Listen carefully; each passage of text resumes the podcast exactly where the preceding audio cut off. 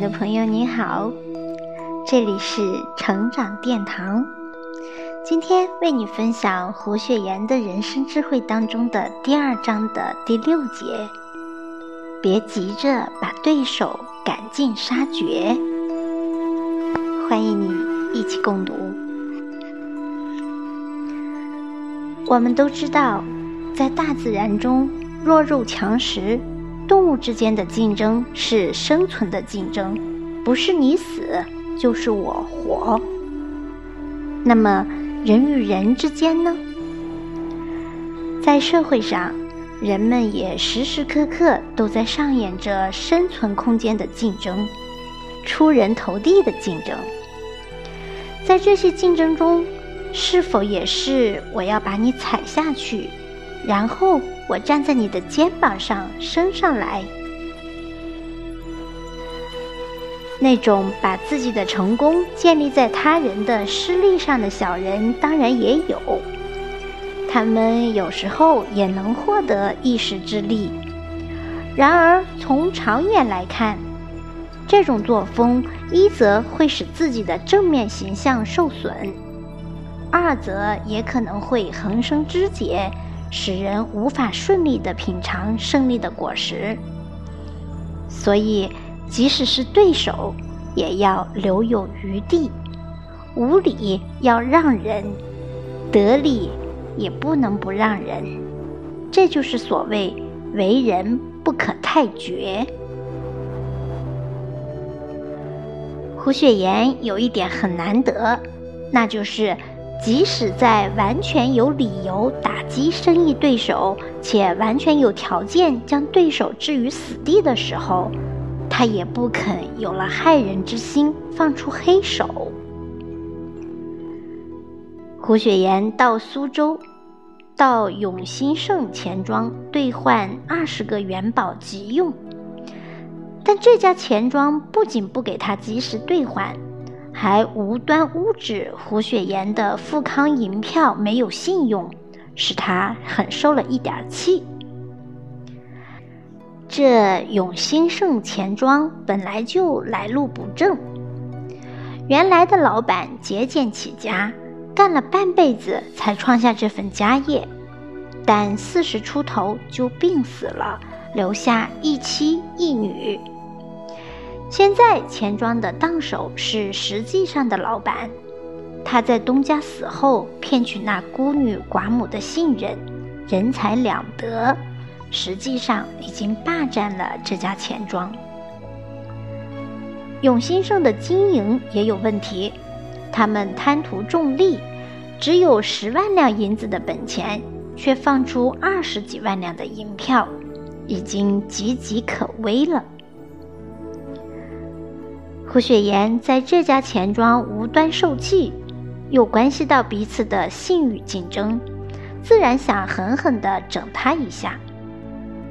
办法是现成的：浙江与江苏有公款往来，胡雪岩可以凭自己的影响，将海运局分摊的公款、湖州联防的军需款项、浙江借缴江苏的协饷。几笔款子合起来，换成永兴盛的银票，直接交江苏潘司和梁台，由官府直接找永兴盛兑现。这样一来，永兴盛不倒也得倒了，而且这一招借刀杀人，一点痕迹都不留。不过，胡雪岩最终还是放了永兴盛一马。没有去实施他的报复计划。他放弃计划有两个考虑：一个考虑是这一手实在太毒太狠，一招既出，永兴盛绝对没有一点生路；另一个的考虑则是这样做法很可能只是突然搞垮永兴盛，自己却劳而无功。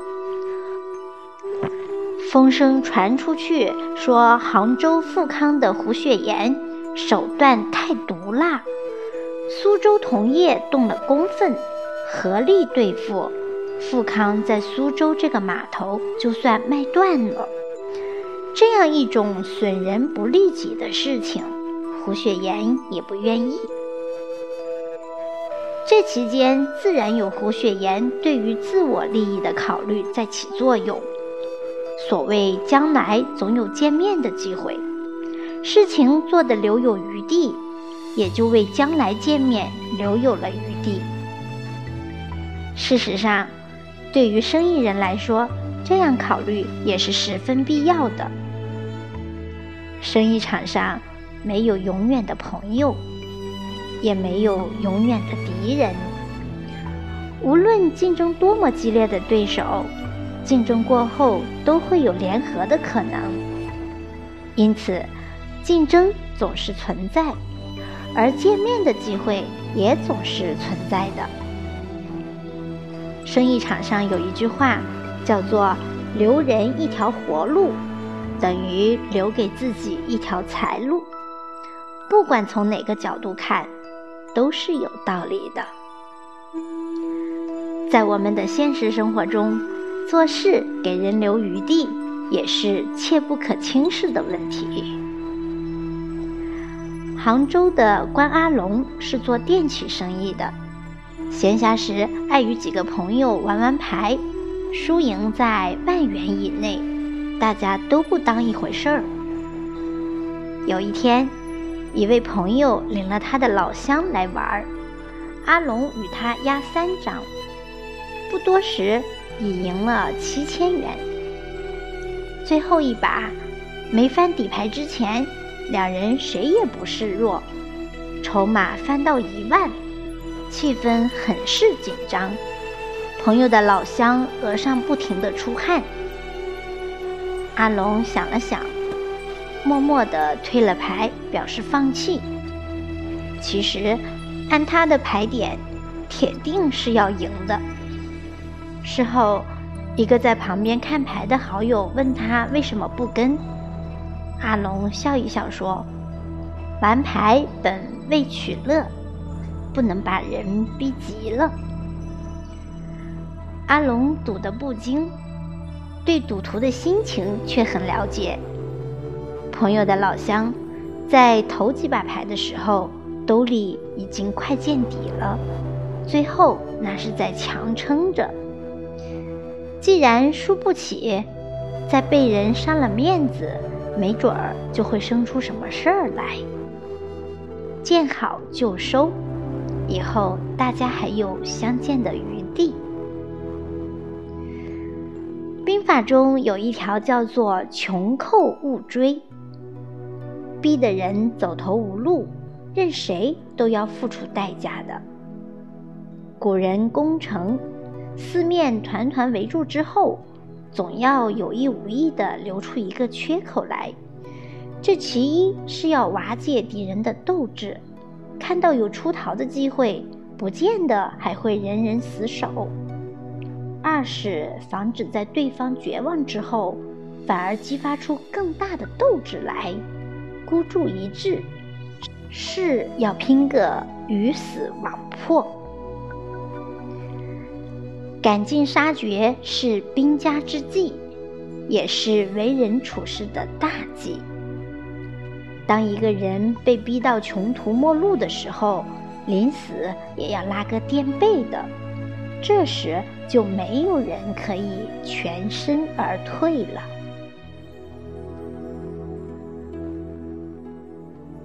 好的，朋友们，今天的分享就到这里。相信听到这里，你一定明白了，在这种情况下，我们应该怎么做。我是小宁，期待着和你再相会。拜拜。